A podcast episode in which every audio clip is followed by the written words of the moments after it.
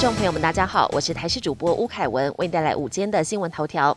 持续受到中度台风梅花外围环流的影响，北部、东北部跟中部山区有局部大雨或豪雨发生。预估今天下午到傍晚，气象局可能就会解除海警。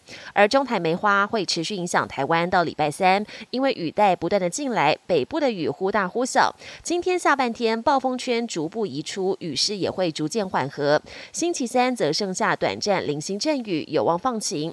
不过，另外一个热带系统预估最快明天就会成为第十四号台风南马都，有可能形成三台共舞的情形。梅花台风持续向北缓慢移动，外围环流为新北市乌来山区带来惊人雨量，过去二十四小时累积雨量超过两百毫米。东北部的海边也出现强劲风浪，海面平均风力超过六级以上。宜兰头城外澳沙滩正逢大潮，海浪一波接一波拍打上岸，渔港挤满了避风浪船只。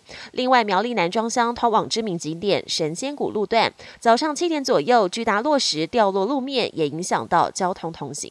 经过中秋连假，台湾本土确诊数比上周。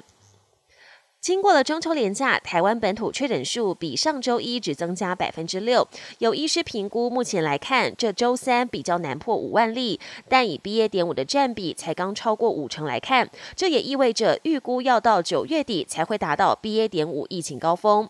面对未来有机会让五十岁以下民众打次世代疫苗，感染科权威医师提醒，理想上是让大家都能打，但问题是现在没有，建议高风险族群千万不要等，先防。重症再说。国际焦点：英国女王伊丽莎白二世的灵柩十二号从苏格兰爱丁堡的荷里路德宫移灵圣吉尔斯大教堂。女王的四名子女一路步行护送灵柩，供苏格兰朝野凭吊。灵柩在圣吉尔斯大教堂停放二十四小时之后，台湾时间今天深夜，女王的灵柩将空运到伦敦，随后会安放在英国国会的西敏厅三天，供民众悼念。接着在十九号举行国葬。英国政府宣布，女王葬礼的前一天晚间，全英国将默哀一分钟。纽西兰和菲律宾的防疫措施接连松绑。纽西兰总理阿尔登宣布，十三号起解除边境防疫措施，旅客入境不必筛检，也不用提供疫苗接种证明。国内口罩令也同步解除，而政府也将在二十九号起停止提供疫苗接种服务。阿尔登希望把握这个夏天，力拼经济复苏。菲律宾则是十二号起，户外开放空间不再强制戴口罩，不过在室内搭乘大众运输工具以及在户外无法保持社交距离的时候，还是要佩戴口罩。对欧洲许多民众来说，这个冬天可能特别难熬，因为包括天然气、电力还有取暖用油，价格全部都飙涨。就算可以忍痛花钱，供应量也不一定足够。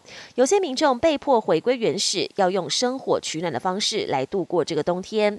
在希腊首都雅典，这两天有民众到一处公园捡拾木头，拿回家囤积，这个冬天就有柴火可烧。本节新闻由台视新闻制作，感谢您的收听。更多内容请锁定台视各节新闻与台视新闻 YouTube 频道。